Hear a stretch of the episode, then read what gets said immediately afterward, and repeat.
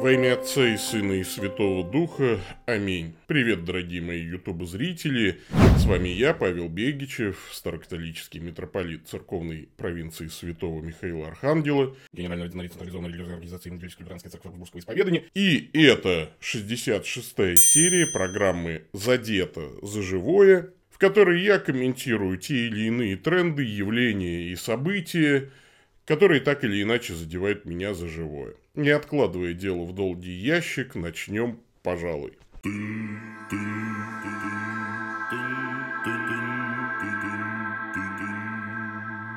Продолжается мой такой эксперимент. Живи только с айпадом, без компьютера. А надо вам сказать, что у компании Apple традиционно плохо с заменой профессионального софта – на iOS, на вот, мобильных платформах. То есть, например, э, если ты монтировал видео когда-то в Final Cut на компьютере в профессиональной программе, а я именно так и делал, то после этого ты не можешь работать в iMovie. iMovie чрезвычайно кастрированная, урезанная версия, и делать там какое-то видео, ну, в принципе, практически невозможно. Очень неудобно э, и э, безнадежно. И тут, конечно, выручила компания Luma Touch, которая подсуетилась и выпустила просто вот такой классный продукт Luma Fusion. Гениальная программа, я монтирую в ней на iPad без проблем, да не то, что без проблем, она Final Cut не уступает в принципе ни в чем. И как-то она так оптимизирована, что рендерит видео, она раза в два быстрее, чем Final Cut на мощнейшем ноутбуке. А вот с музыкальными программами, конечно, беда. Альтернативы отличной вот этой профессиональной программы Apple Logic Pro для мобильной операционной системы, ну, просто не существует. Существует GarageBand. А GarageBand э, за последние годы я им как-то давно уже не пользовался, а тут вот нужно было записать кое-что. Я его открыл и понял, что GarageBand сильно, сильно, сильно испортился. Им просто никто не занимается. Просто даже пакеты вот э, звуков, пресетов здесь смотрите какие. Э, хип-хоп, э, классический хип-хоп, ритм флоу, фьючи бейс, регетон поп, гасадера латина, китайские традиционные э, инструменты, ну, есть коллекции гитарных звуков, ящик с игрушками, винтажные драм-машины, японские инструменты, э, bass house, э, R&B, э, Prismatica, nu-disco и, ну, в общем, какой-то совершенно друм-друм, трам-трам и так далее. То есть музыку писать, ну, нормальную музыку довольно трудно и практически невозможно. Звуки классических инструментов очень такие синтетические, неестественные. Но самое главное, вот мне нужен был орган, церковный орган, нормальный церковный орган. В Logic Pro просто отличный звук органа. А тут вообще нет. Я поразился, что такое. Есть госпел орган, есть хэви метал орган, а классического церковного органа нет. Причем я очень хорошо помню, что раньше он был, а сейчас его убрали. Это какой-то капец просто. Ну, хорошо, ладно, есть э, такая штука, аудио-юнит, что в GarageBand можно интегрировать звуки некоторых сторонних программ. Я погуглил, нашел за тысячу рублей хорошую программу, поддерживающую аудио-юнит, вот это вот, и э, купил э, хорошие звуки органа, интегрировал их в GarageBand.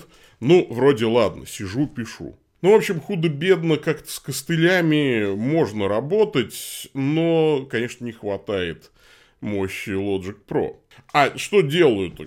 Пытаюсь гармонизовать э, классическую мелодию Gloria in Excelsis Deo, которую мы вместе поем. Э, она вообще условно в таком ре-мажоре. Ну, то есть, если подходить современными такими ладотональными мерками, то она, конечно, ре-мажор. Там явно тоника ре и фа диез и до диез тоже есть. Но при этом, когда из э, вот этого невменного письма и э, переводит в современную нотацию во всех сборниках, а она почему-то нотируется, то есть при ключе стоят три диеза, то есть как будто бы это фа диез минор. При этом в мелодии ноту соль диез ни разу не встречается, а даже наоборот, э, в коде во время финального аллилуйя есть соль бикар, который там тщательно прописан. Ну, то есть, мелодия 12 века, я, честно говоря, даже и не думал ее гармонизовать, потому что я послушал, подумал, ну, для современного уха, мне кажется, ее гармонизовать будет очень сложно.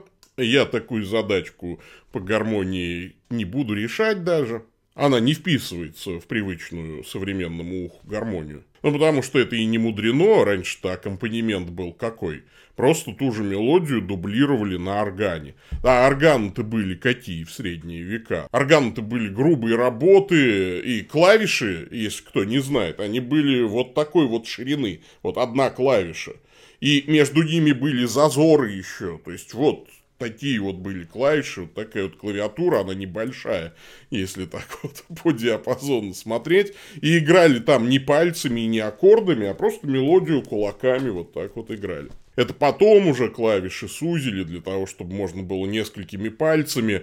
Вообще многоголосие это довольно поздно придумали. Ну и, в общем, это все произошло только к 15 веку, более-менее современный вид стали принимать органы, а в раннем средневековье все было очень примитивно.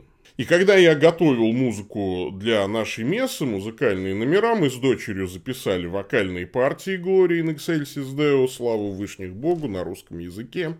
И под эту партию я просто наложил астенатный бас, ре контрактавы, ре большой октавы, ну и ля в контрактаве я добавил, и просто вот астенатный этот бас держался на протяжении всей мелодии, потому что, ну, так или иначе, все это в эту тонику ре и приходит.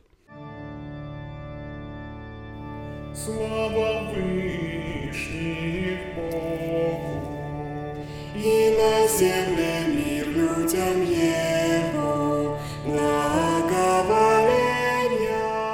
тут я что-то слушал разные модификации, услышал в Ютубе одну мессу послушал, и меня осенило. Почему я сам до этого не додумался? Все-таки утрачиваешь квалификацию.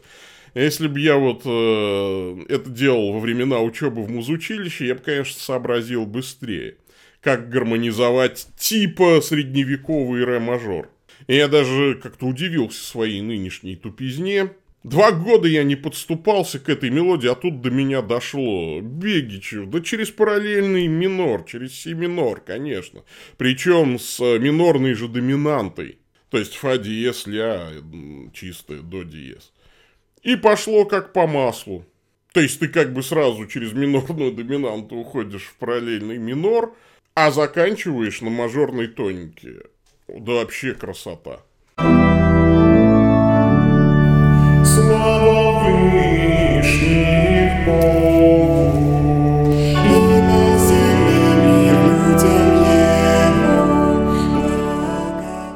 Это я к чему рассказываю? Все-таки вот профессиональные навыки притупляются, если их не использовать. Это печально. Если вы музыкант, не бросайте заниматься музыкой. В общем, если бог даст, в это воскресенье попробуем уже с новым аккомпанементом. Те, кто не разбирается, вообще не заметят никакой разницы. Но мне душу греет, что все-таки задачка решилась. Нетривиальная задачка. Правда, вот тоже технические трудности прям задевают меня за живое. У меня на работе большая MIDI-клавиатура. Ну, в рюкзаке у меня и дома, соответственно, я могу работать на маленькой. Э, у меня есть такая маленькая MIDI-клавиатурка для того, чтобы быстренько чего-то набросать, подписать, потому что на клавиатуре iPad э, играть тяжеловатенько. Но на этой маленькой клавиатурке записать MIDI-дорожки вполне можно. Правую руку отдельно, левую руку отдельно пишешь. И к гаражбенду вдруг еще у меня пара претензий возникла. Во-первых, почему-то теперь нельзя играть в режиме, когда видны все дорожки. Нет, изволь переключаться на только вот режим инструмента и там играть. Что за бред вообще? Как это можно было такое придумать? Это абсурд, вообще раньше такого не было. Ну и неожиданно претензия вылезла к iPad. Нельзя работать в наушниках, оказывается, потому что в блютусных наушниках идет задержка MIDI-сигнала, но это никто не может победить, пока Bluetooth еще несовершенная технология. А проводные наушники к iPad не подключить э, от слова никак. Есть, конечно, переходник, но он работает только если его непосредственно в порт Type-C воткнуть. Если воткнуть через переходник, воткнуть переходник, значит, и еще подключить клавиатуру MIDI, тогда уже не работает. То есть Apple, да вы что, вообще что ли с ума сошли? Вы говорите, что этот iPad это ваш будущий компьютер, который больше не компьютер, ну, на нем работать невозможно же просто. Вот этот кейс никак не решается. То есть, хочешь работать в наушниках, играй на вот этой вот малюсенькой экранной клавиатуре, где у меня один палец сразу на три клавиши попадает. А если хочешь играть на внешней MIDI-клавиатуре, ну, тогда играй через динамики, то есть ты не поработаешь ни в кафе, ну, только дома или в офисе, где можно шуметь. Так что, конечно, iPad для серьезной такой работы с музыкой не годится. Лучше всего, если кто-то думает об этом, то я уже попробовал. Лучше всего простенький, самый простенький макбучик. Берите себе а, вот, покупайте Logic Pro и не парьтесь. А я-то музыкой занимаюсь время от времени. Я вот сейчас эту фонограмму запишу, и опять мне этот кейс, собственно, и не нужен, так что один раз можно и помучиться. Пойдем дальше.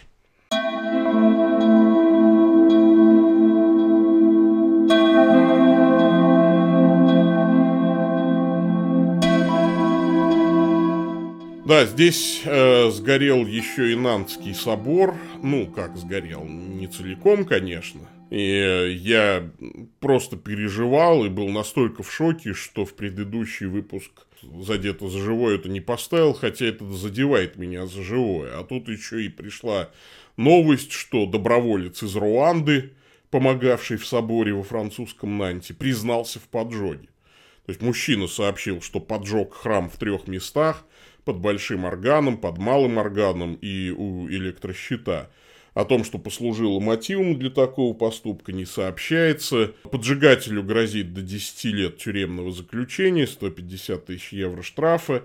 Первый раз его задержали через несколько часов после пожара, но после допроса отпустили. Ну, пожар, как вы знаете, уничтожил орган 17 века, пострадали витражи, своды храма на восстановление уйдет около двух лет. А я вот думал в связи с этой вот новостью, как же это так? Вот человек пришел добровольцем помогать работать в храме, а потом взял его и поджег. У меня в жизни было похожее ощущение, когда люди приходили и говорили, давайте мы будем вместе служить, там, давайте, ну, или не приходили, или я приходил, ну, так или иначе, нас вот сводило с людьми э, Божье э, провидение. И мы говорили, давайте будем работать вместе и так далее. А потом они взяли вообще, брали просто все, поджигали и, уходили. И я просто не понимаю вот этого. То есть, вот что должно быть в голове у человека – это как э, Дэвид Марк Чапман, да, то есть, который был фанатом Джона Леннона, взял у него автограф, а потом голоса в голове ему сказали Джона Леннона застрелить. Это вот... Э, это для меня доказательство существования демонических сил. Разумно это никак не объяснить. Ну, конечно, можно сказать, что человек просто сошел с ума. Мы, конечно, помним Герострата, сжегшего храм Артемиды Ефесской, но имени этого человека тут ведь даже не сообщается. Вряд ли он хотел таким образом прям прославиться. Хотя, может, сатана и это использовал. Ну, то есть, э, конечно, могут быть чисто психические проблемы, да, там мало серотонина в голове. Но это низкий уровень серотонина, конечно, обязательно используют сатана и бесы для того, чтобы подвигнуть человека на вот такой вот грех.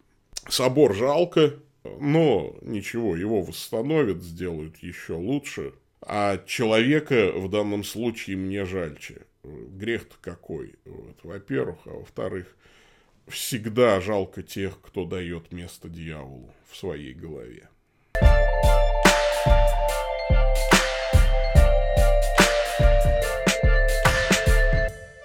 YouTube заблокировал канал Царьград, как говорится, вероломно, без объявления войны в ночь с 27 на 28 июля. Ничто не предвещало. Обычно YouTube блокирует конкретные видео там за нарушение авторских прав, ну или за нарушение там политики YouTube. И это крайне редко бывает, чтобы без объяснения причин просто взяли и удалили канал целиком без возможности восстановления. И ни предупреждений, ни страйков, ни блокировок отдельных видео, ничего не было. То есть целый канал с архивом программ просто взяли и уничтожили. Я вообще ни разу не поклонник телеканала «Царьград».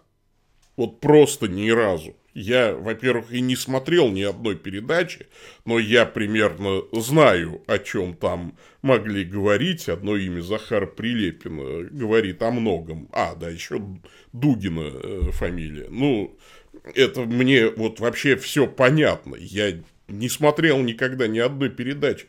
Но, но, симптом очень и очень тревожный, мне кажется. Конечно, средства массовой информации разразились тут десятками версий. Санкции США, вроде бы как сам YouTube это вот неофициально, полуофициально подтвердил, что, ну, там отдельные люди под санкциями, и мы вот тоже присоединились. Ну, кто-то говорит, ну, это из-за ультраправого контента. Кто-то даже говорит, что это происки Сбербанка. Что вообще происходит? Опять Сбербанк, опять бедный, бедный Герман Греф. Э, кто-то пишет про просто желание насолить России, щелчок по носу. Ребята, ну это обычная политика на самом деле. Я вообще нисколько не удивлен.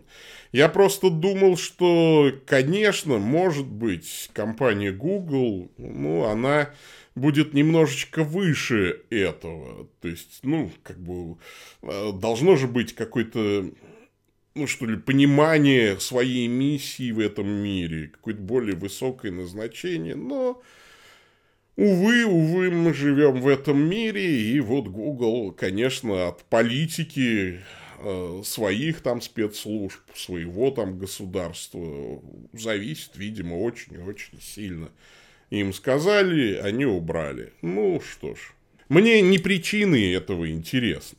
Тут нельзя не согласиться с председателем Думского комитета, в частности, там по вопросам религиозных объединений, Сергеем Анатольевичем Гавриловым. Он в своем телеграм-канале написал, что считает это прямым нарушением а, права на свободу слова, нарушением международных обязательств, направленных на обеспечение свободного доступа к информации, на свободу слова в европейском понимании. Да? То есть, это даже, в общем-то, по европейским меркам, ну, вот по декларируемым там меркам, там, свобода слова, ну, это же нонсенс, да?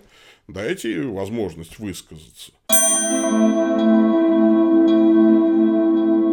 Но, с другой стороны, то есть, как бы мне там не было неприятно то, что они говорят, но я вот очень просто спасался от того, что они говорят. Я ни разу их не смотрел.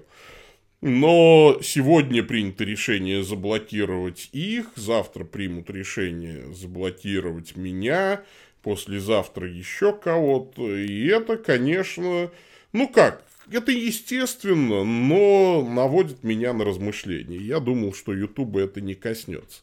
Какое-то время я делал бэкапы своих видео, а потом перестал, ну, потому что вроде бы оно же на Ютубе есть, всегда можно оттуда скачать. А теперь я вижу, что нет, не всегда. Вот, и опять тут заговорили о суверенном интернете российском. Ну, надо просто, конечно, развивать российские видеоплатформы. У нас таковых две, я вижу, ВКонтакте и Яндекс Видео сейчас есть Яндекс Эфир, такой малоизвестный проект. Я туда заливал ролики, пока еще работает очень криво Яндекс Эфир. Я вот желаю Яндексу, чтобы это заработало. Ну и очень хорошо работает пока еще ВКонтакте. И вот эти платформы надо развивать. Только я вас умоляю, давайте еще Рутуб закроем только, потому что глючнее этой платформы вообще нет ничего, по-моему, на свете. Давайте похороним идею Рутуба будем развивать то, что более-менее нормально работает. Яндекс и ВК. Кстати, может быть, Телега что-нибудь придумает. Павел Дуров, мне кажется, в этом смысле э, обладает каким-то потенциалом и умениями. Ну, а я, видимо, сейчас займусь чем? Видимо, мне придется купить внешний жесткий диск, и пока не поздно скачать с Ютуба, э, ну, то, что представляет для меня ценность, то, что никак потом не восстановить. Вот, сделать архивчик такой и потихонечку перезалить это в Яндекс и в ВК. Ну, видимо, так придется мне поступить в ближайшее время.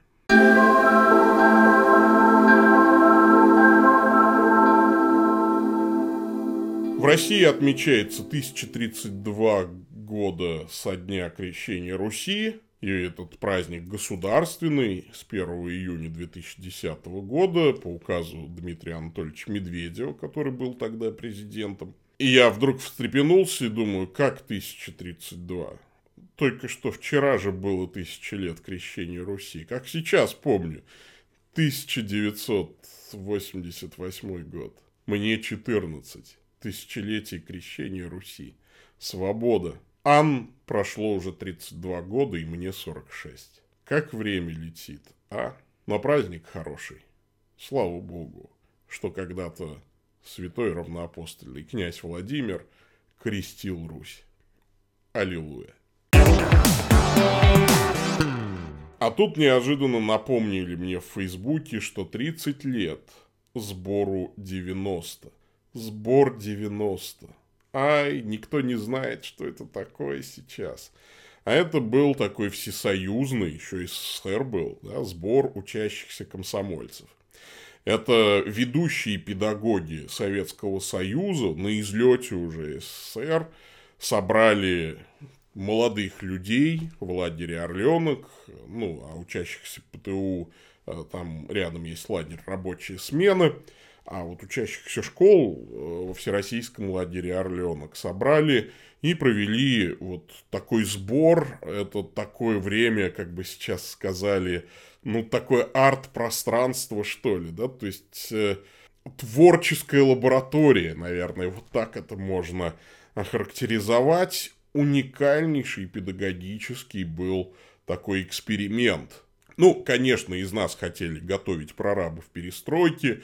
Я помню, что э, мы все ожидали, что к нам приедет Михаил Сергеевич Горбачев. Он не приехал, он написал письмо, правда? То есть письмо официальное существует. Вот. Э, именно на сборе 90 я получил свое авторское свидетельство за социальное изобретение. Это было официальное авторское свидетельство, рекомендованное к внедрению во всем Советском Союзе, так сказать. И надо сказать, что я долгие годы тщетно ищу архив программы «Время» за июль-август 90-го года, начало августа, конец июля, 27 июля мы поехали в Орленок, э, ровно 30 лет назад. И вот в начале августа вышла программа «Время», про сбор 90, и в этой программе «Время» взяли интервью у меня но мне выпал такой счастливый билет. А, вот, именно я давал интервью программе «Время». Ищу, ищу, вот, не знаю, где архивы вот, программы «Время» можно найти. Напишите в комментариях, кто знает, может быть, а, удастся найти. Мне очень интересно посмотреть на себя образца 90-го года, 16 лет, в программе «Время», дающего интервью. Ну, это было, конечно, прекрасное время, Орленок. Это были прекраснейшие люди, это лучшие педагоги всего Советского Союза. Это дружба э, со многими из которых продолжается до сих пор. Но как дружба? Мы не то чтобы плотно общаемся, но вот какая-то сердечная привязанность есть. И, конечно, сбор 90 и Орленок это как пароль. Пароль в детство и так далее. А, вот. И, конечно, хочется сегодня опубликовать вот эту старую-старую фотографию. В Орленке есть такая легенда про пионера, влюбившегося в вожатую. А, там есть такая высокая высоченная лестница. На нее нужно обязательно на рассвете взобраться, чтобы встретить рассвет. И она очень длинная. То есть, и нужно, не отдыхая по ней, забраться, это трудно. И вот этот пионер там написал по легенде «Я вас люблю» и попросил свою возлюбленную, значит, туда подняться. И вот она это увидела, встретить рассвет там на этой вершине. Ну, в общем, очень красивая такая легенда. И сегодня вот это фото я хочу вам всем передать. Я вас люблю, ребята Орлята. 30 лет. А как вчера.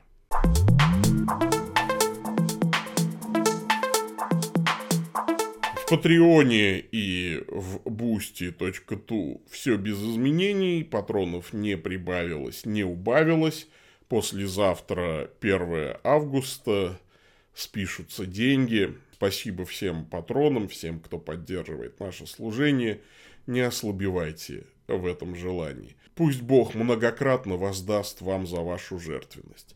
А те, кто еще не поддерживает нас материально, идите, пожалуйста, по ссылочке в описании, выбирайте сумму, которую вы ежемесячно готовы жертвовать на наши программы, и делайте это во славу Божию. Можно, в принципе, любую сумму вписать, а можно выбрать какой-то там из перечисленных. Низкий вам поклон. Господь с вами. Да благословит вас всемогущий Бог, Отец, Сын и Дух Святой. Идите в мире. Пока-пока.